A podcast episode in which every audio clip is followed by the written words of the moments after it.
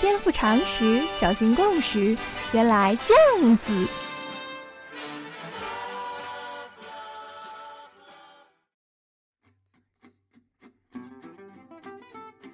颠覆常识，找寻共识，欢迎收听《练脑脱口秀》。原来这样子。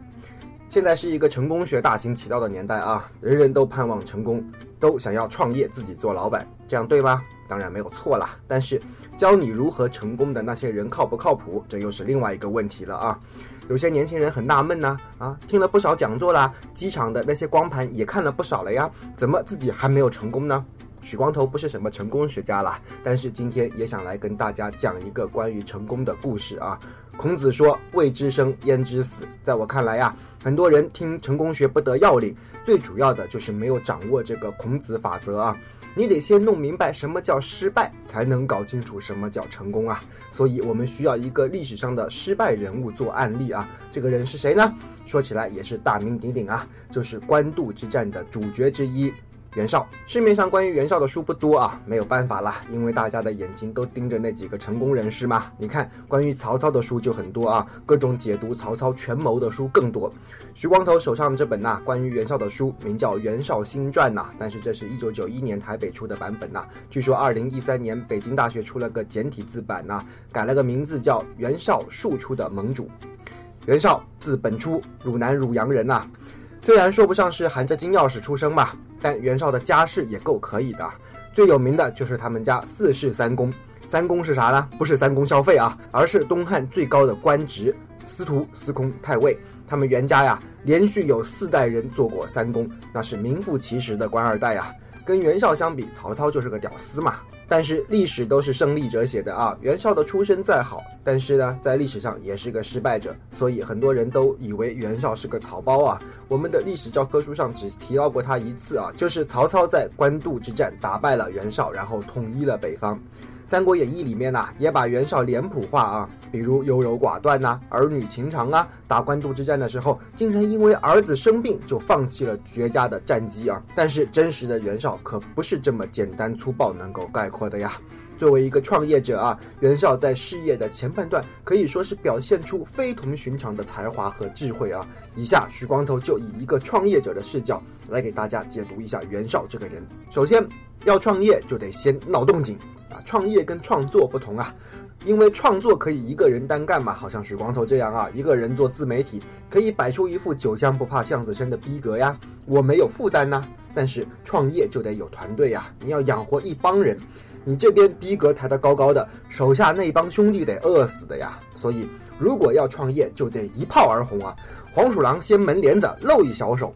在这方面呢，袁绍的创业之路从亮相就很漂亮了。袁绍的生父名叫袁逢啊，袁逢有一个哥哥叫袁成，长得是一表人才啊，而且是当时京城的政治明星，交际花嘞。可惜啊，年纪轻轻就早死了，没有儿子，后继无人呐。袁逢觉得大哥可怜呐，就在他临死的时候，把自己的儿子袁绍过继给了袁成。当时袁绍年纪还很小啊，但名义上就丧父了，官二代嘛。朝中有人好办事。袁绍刚刚满二十岁的时候啊，按照当时的说法还没有成年呢，就捞到一个濮阳县的县长的职位啊。但是这个时候，袁绍的继母突然病故。袁绍闻讯以后啊，当机立断做了一个非常高瞻远瞩的决定啊，辞官回家，而且要为继母服丧三年，同时作为给继父追加的服丧。袁成死的时候呀，袁绍还很小嘛，没有扶丧。当时的小伙伴们都劝袁绍啊，你这边正处于事业的上升期呀，忠孝不能两全的嘞，为皇上尽忠，人家也不会说你什么的呀，何必呢？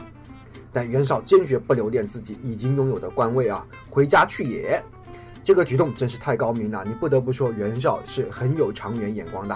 要知道啊，东汉的人事制度有一朵奇葩啊，就是孝廉。你是不是人才，能不能得到朝廷的重用？所谓孝顺亲长，廉能正直，是很重要的一个考试标准呐。当然，这个制度比先秦的那些以血缘关系来世袭官位的制度是要好得多了，起码给普通人一个机会可以进入统治集团嘛。但是也造成一个很不好的现象啊，就是东汉人好喜欢作秀啊，明明没有那么孝顺，也要假装孝顺，而且互相攀比孝顺。所以啊，我们都学过那首诗啊，叫“茶孝廉赋别居”，意思是说呀，明明是孝廉出身，自己住大 house，却给老爹老妈住地下室。所以当时其实是没有给过身的父母追加扶丧的传统的啊。但是袁绍重新发明了传统啊。然而等袁绍扶完三年的丧，再次出山的时候啊，可不得了了，谁见了都挑大拇哥。你看了啊，这里我们可以看出创业者的第二个需要的素质啊，就是不跟制度较劲呐。很多 loser 有个共同特点啊，就是喜欢抱怨制度，说都是因为社会太黑暗，所以我的才华才得不到施展。我告诉你，扯淡呐！制度从来也没有所谓好的时候啊，只有跟之前的制度相比较好而已啊。如果要等先有好的制度，你的才华才能够施展，那么我告诉你啊，只能说明一点，这个时代不需要你的才华呀，洗洗睡吧。其实啊，无论在任何制度底下啊，都有固定比例的 loser 啊。有的人只不过是不敢面对这个残酷的现实而已嘛。汉朝的制度在我们今天的人看来，难道不也是 low 爆了吗？但袁绍没有跟这个制度较劲啊，只是利用这个制度去建立自己的不世功勋呐，这才是成大事者应该有的态度。想要创业，团队最重要啦。等袁绍再次回到京城洛阳的时候啊，全天下的人都慕名而来投靠他的门下。一个团队很快就形成了，就好像微博上现在的大 V 啊，只要够有名，也不管你是哪方面有名啊，随便吆喝一声我要创业，自然就会有各方江湖豪杰来相助，王朝马汉在身边呐。当时像什么张邈啊、许攸啊、郭嘉啊，哎，其中还有一个来投靠袁绍的啊，说来好笑啊，就是后来他的死对头曹操。可能大家最熟悉的关于袁绍的故事是两件呐，第一是诛杀宦官，第二是结盟讨董。这两件事啊，经过《三国演义》的渲染呐，曹操的戏份比袁绍重，感觉袁绍只是作为配角出现的。在真实的历史中啊，袁绍的重要性实际上是多过曹操的啦。讨伐董卓的时候，袁绍是十八路诸侯的总盟主啊。虽然大家都说啊，真正打仗的就俩，一个曹操，一个孙坚，但是每个人的作用都是不可取代的呀。袁绍就天生有个人魅力啊，这你也得服气啊。就好像马云又不懂技术的了，但你不能说阿里巴巴不是马云亲自操刀的，马云就不重要，对吧？所以啊，袁绍在讨董的整个过程中作用也是大大的呀。要不然也不会逼得董卓要从洛阳迁都去了长安啦。但是打跑了董卓不代表创业成功啊，原有的权力规则被打破了，但新的疆域还没有划分呢。创业者最喜欢这种时候啊！如果社会稳固的跟铁桶似的，那么创业且没机会了。只有固化的格局被一阵外来的力量打乱，这个时候那些有准备的大脑们就蠢蠢欲动起来啊！所以在陶董结束之后啊，就进入了三国历史上最有趣的一个阶段。群雄逐鹿，而袁绍的才华啊，也是到这个时候才真正有机会华丽登场的。他是怎么样一步步得到冀州、幽州、并州、青州这河朔四州的呢？又是怎样称霸中国北方的呢？待会儿回来，许光头接着给大家讲袁绍创业的故事。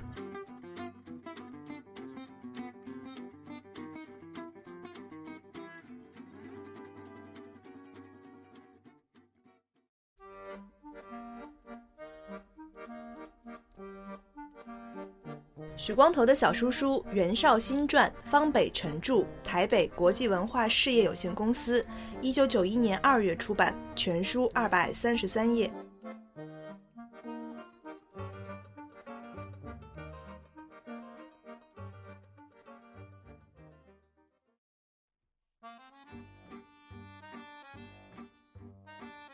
以下是广告时间。原来这样子，从策划到看书到写稿到录音到剪辑到上传。全都由许光头一个人完成，没错，我就是一个人在战斗。如果你觉得每周三一次的节目不过瘾，可以关注“原来酱子”的微信公号。打开微信，在添加好友中搜索 “h u i k e i h k”，看到一个光头就是本尊啦。许光头会每晚发送一条语音，分享生活中的点滴心得，让我们积跬步至千里，慢慢来比较快。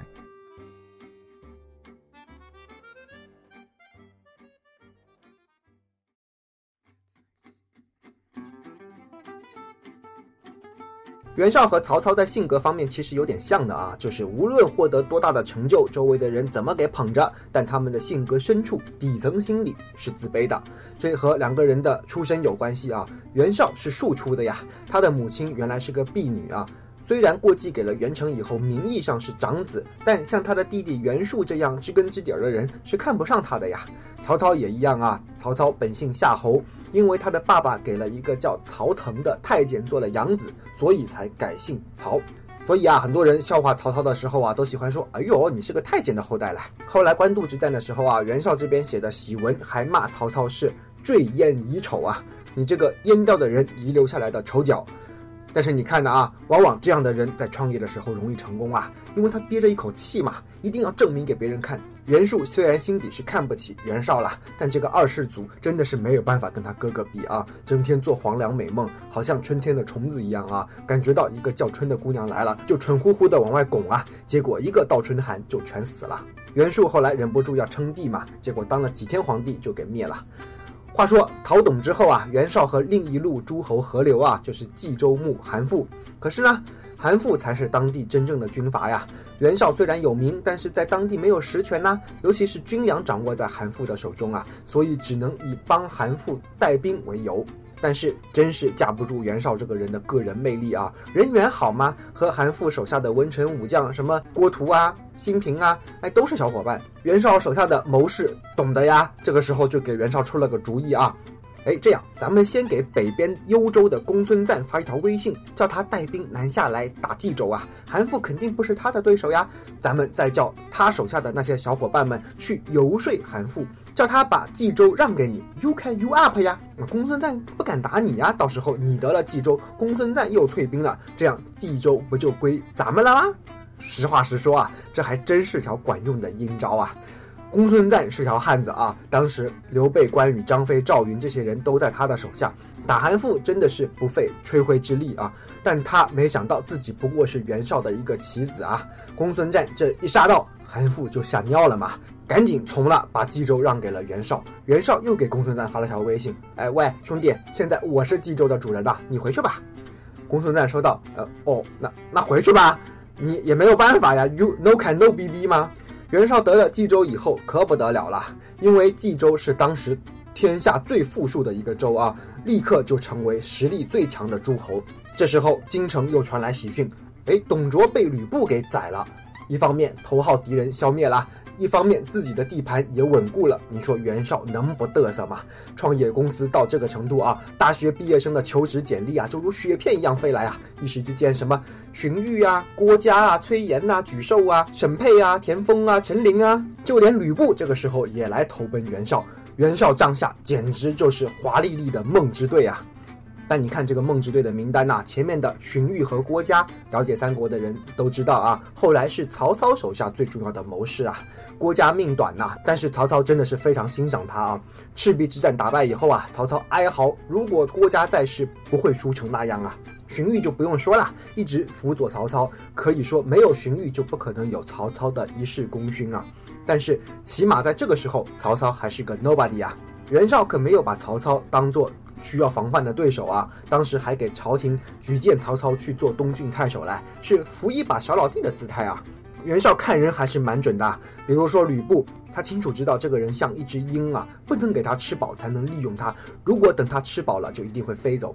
所以啊，虽然他叫吕布去做他的先锋部队，但是绝对不给吕布实际的兵权呐。最后吕布只好灰头土脸的去投靠了别人。不过呢，袁绍这辈子最看走眼的就是曹操。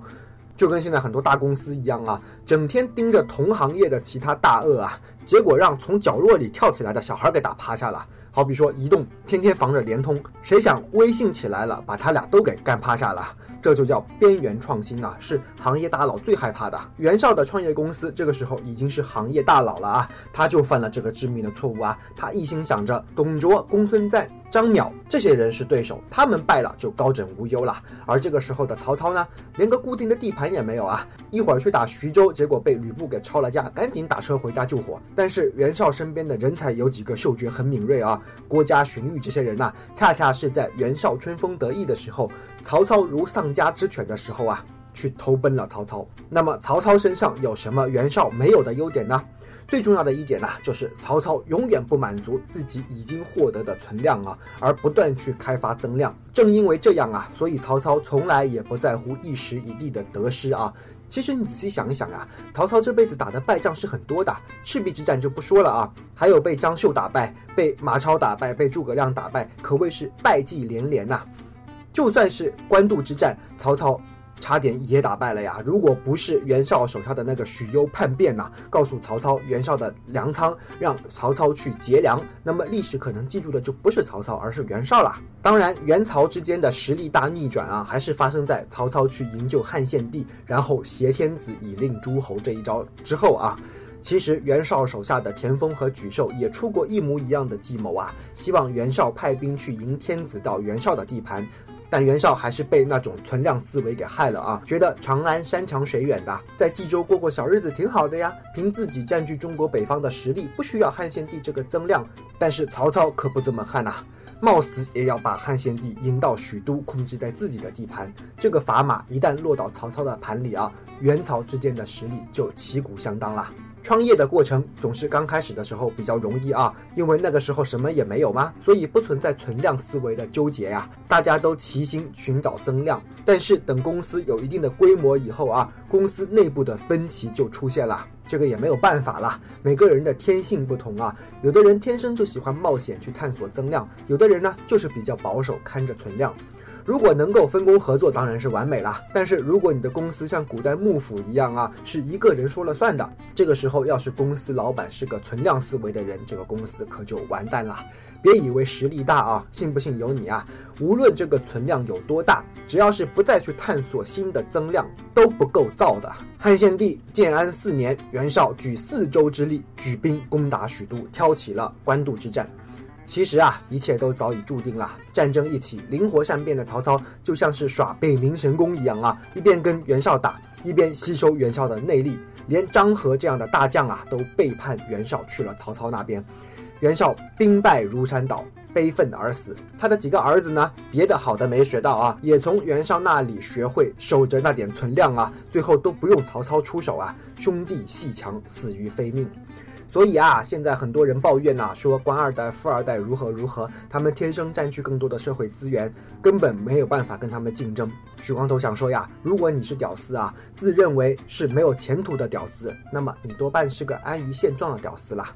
在袁绍的身上吸取教训，从曹操的身上吸收经验。如果你是个没有时间抱怨，不断探索增量，努力壮大自己，等待机会到来，像这样的屌丝。那么，许光头相信你总有一天能干垮官二代和富二代。别走开，还有歌听哦。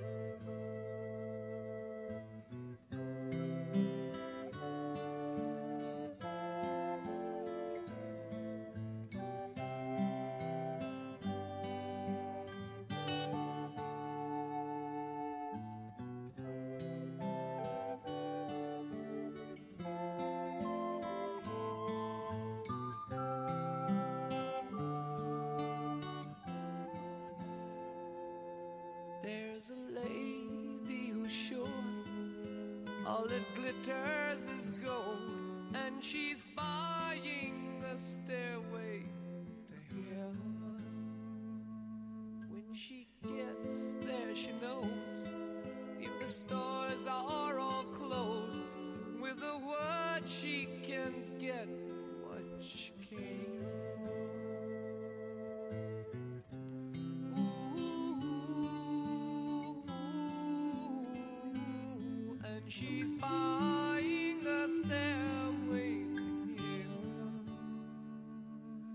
There's a sign on the wall, but she wants to be sure. Cause you know sometimes words have two meanings. In a tree by the brook, there's a songbird who sings. Sometimes all